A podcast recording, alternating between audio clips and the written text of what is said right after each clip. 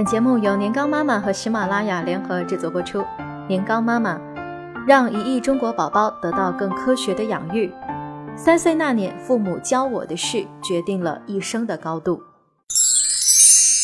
掐指一算，嗯，又到了大学新生即将入学的季节。学霸年年有，但今年的画风格外不一样。比如被北大录取的云南小伙崔庆涛。收通知书的时候，就正在建筑工地上拌砂浆。平时父母外出务工的时候，崔庆涛是经常要凌晨三点带着弟弟下地干活。高考后的暑假，别的孩子满世界的撒欢放松，他的爸爸妈妈要在工地上每天干十一个小时的活。难怪评论里一片点赞和鼓励，这届孩子真励志。但同时，大家也会忍不住感慨一句：“寒门贵子不容易。”可能做育儿的人都有点职业病。我特别关注采访细节里那些对孩子来说意义深远的成长经历和家庭教育。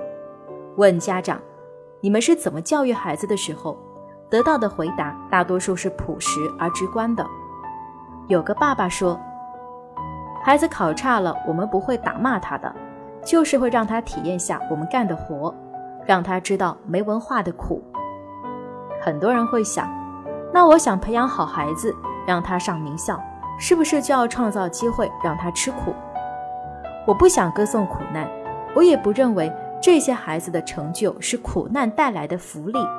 我只想认真讨论，在生活的苦难里，父母能带给孩子的到底是什么？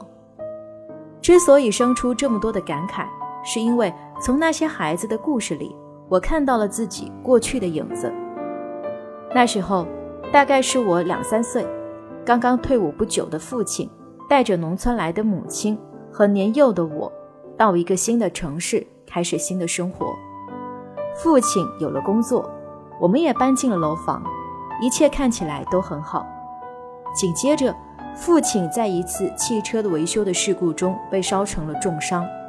普通人很难理解大面积重度烧伤意味着什么，而我到了研究生的阶段，在医院实习的时候，才真正的明白，烧伤科真的是人间炼狱。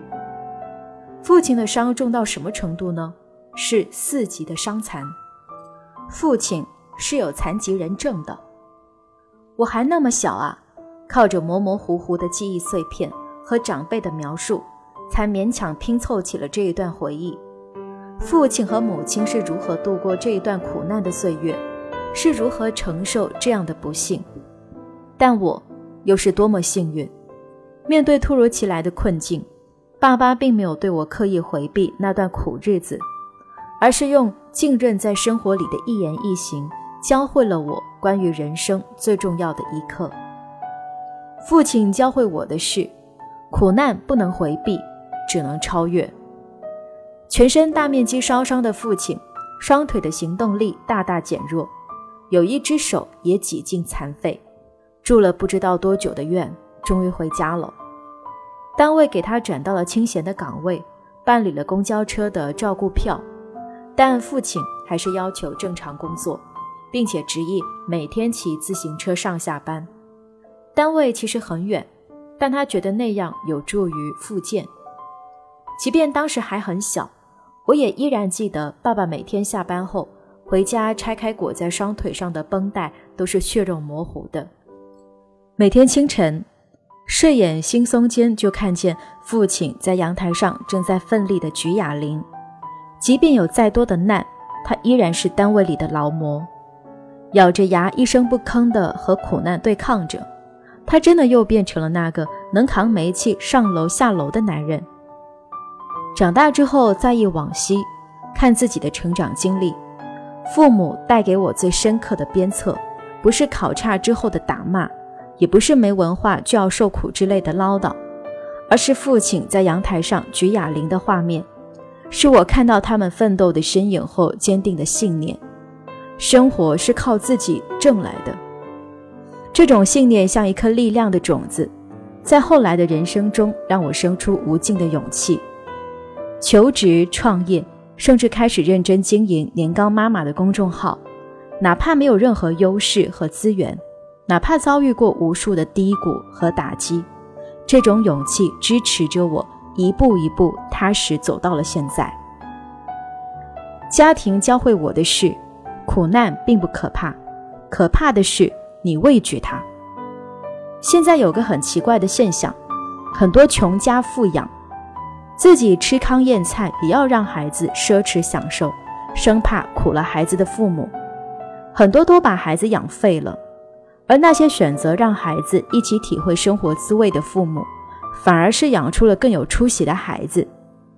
大概是因为困境会放大苦难，所以家庭越困难的时候，父母的态度对孩子的影响就越大。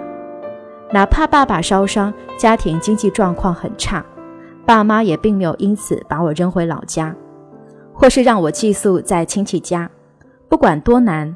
他们一直把我带在身边，为了多挣一点钱，爸爸除了白天上班，晚上还会再带着妈妈去街上摆摊。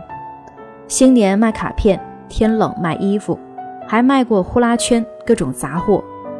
要知道，三十年前摆摊还是一件非常丢人、被视为不务正业、没出息的人做的事。就这样，爸爸背着货，妈妈背着我。在一个个摆摊叫卖的夜晚中，我懂得了家人的意义和责任，更懂得了人不能因为困境而向现实下跪。为什么寒门贵子能得到那么多人由衷的赞赏？因为大家知道，这些孩子想要成功，要付出更多的努力和代价。不过，我不喜欢这样一种论调。很多人觉得。这些穷孩子们考上名校，是实现了阶层的跨越，可以过上体面、不用像父辈那样辛苦的生活。这样看来，似乎苦难只是一块跳板，人们在欢呼这些孩子靠自己的力量逃离了苦难。我却不这么看，生活的苦难是逃离不了的，高考只是人生一个小坎。就像我自己，考上浙大后，也并没有一帆的风顺。工作、生娃、创业，一个个艰难的深夜里，头破血流过，也嚎啕大哭过。相对咬牙坚持，放弃真的太轻松、太容易了。所以，放在每一个寒门贵子面前的第一个考验是：你的内心有没有可以面对任何挑战、挺过任何困境都不放弃、不退缩的力量？它是什么？那个在工地上打工的孩子。让我似乎也看到了当年跟着爸妈在寒风中摆摊的自己。我相信父母给他们的绝不是一出苦情剧，而是早早教会了他们责任和担当的励志剧。其实，寒门绝对不是贵子的充分条件，并不是寒门成就了贵子，而苦难如果不能被超越，也不会成为人生的财富。那些拿到名校录取通知书的孩子们。是成功的贵子，但更多没有拿到名校通知书的孩子，也可以用另一种奋斗成为另一种贵子。